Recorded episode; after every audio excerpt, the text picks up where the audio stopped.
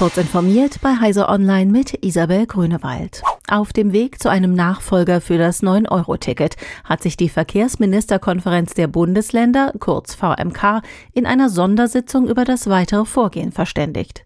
Zunächst setzen die Länderverkehrsminister eine Arbeitsgruppe ein, die an einem Nachfolgeticket tüfteln soll.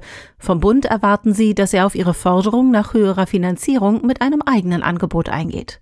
Das geht aus dem Beschluss des VMK hervor, der Heise Online vorliegt. Parallel soll der Rechtsrahmen für ein bundesweites ÖP ÖPNV-Ticket erarbeitet werden. Ergebnisse sollen bis zur nächsten Verkehrsministerkonferenz am 12. Oktober vorliegen.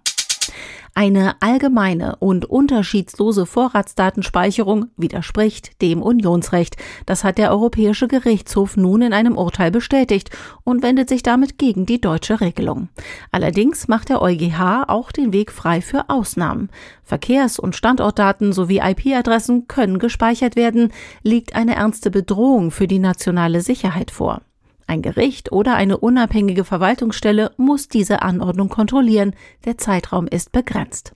Dass genaue Schlüsse auf das Privatleben der Personen ermöglicht und Profile erstellt werden können, ist einer der wichtigsten Punkte der Kritiker. Der Richter des EuGH bestätigt diese Problematik, sieht aber neben der besonderen Rechtfertigung keine weiteren Möglichkeiten, dies zu verhindern. Der Einkauf von Apps in Apples App Store wird ab dem 5. Oktober teurer. Eine App, die bislang 99 Cent kostete, schlägt dann mit einem Euro 19 zu Buche. Die Erhöhung um etwa 20 Prozent betrifft auch In-App-Käufe, allerdings keine Abonnements, die in Apps abgeschlossen werden. Auch Apples eigene Dienste sind von der Preisänderung nicht betroffen. Apple selbst begründet den Schritt in der Ankündigung nicht. Grund für die Erhöhung dürfte aber der schwache Euro sein. Der NASA-Lander InSight hat mit seinem Seismometer auf dem Mars gleich mehrere Einschläge von Meteoriten aufgespürt. Das hat das dafür verantwortliche Forschungsteam jetzt mitgeteilt. Es seien überhaupt die ersten seismischen und akustischen Wellen, die auf einem anderen Himmelskörper entdeckt wurden. Die Geräusche erinnern dabei an einen Blub, was an einem speziellen Effekt der Marsatmosphäre liegt, erläutert die US-Weltraumagentur. Weil sich dort mitten im für Menschen hörbaren Spektrum die Schallgeschwindigkeit ändert, sind tiefere Töne auf dem roten Planeten deutlich schneller unterwegs als hohe. Diese und weitere aktuelle Nachrichten lesen Sie ausführlich auf heise.de. Werbung.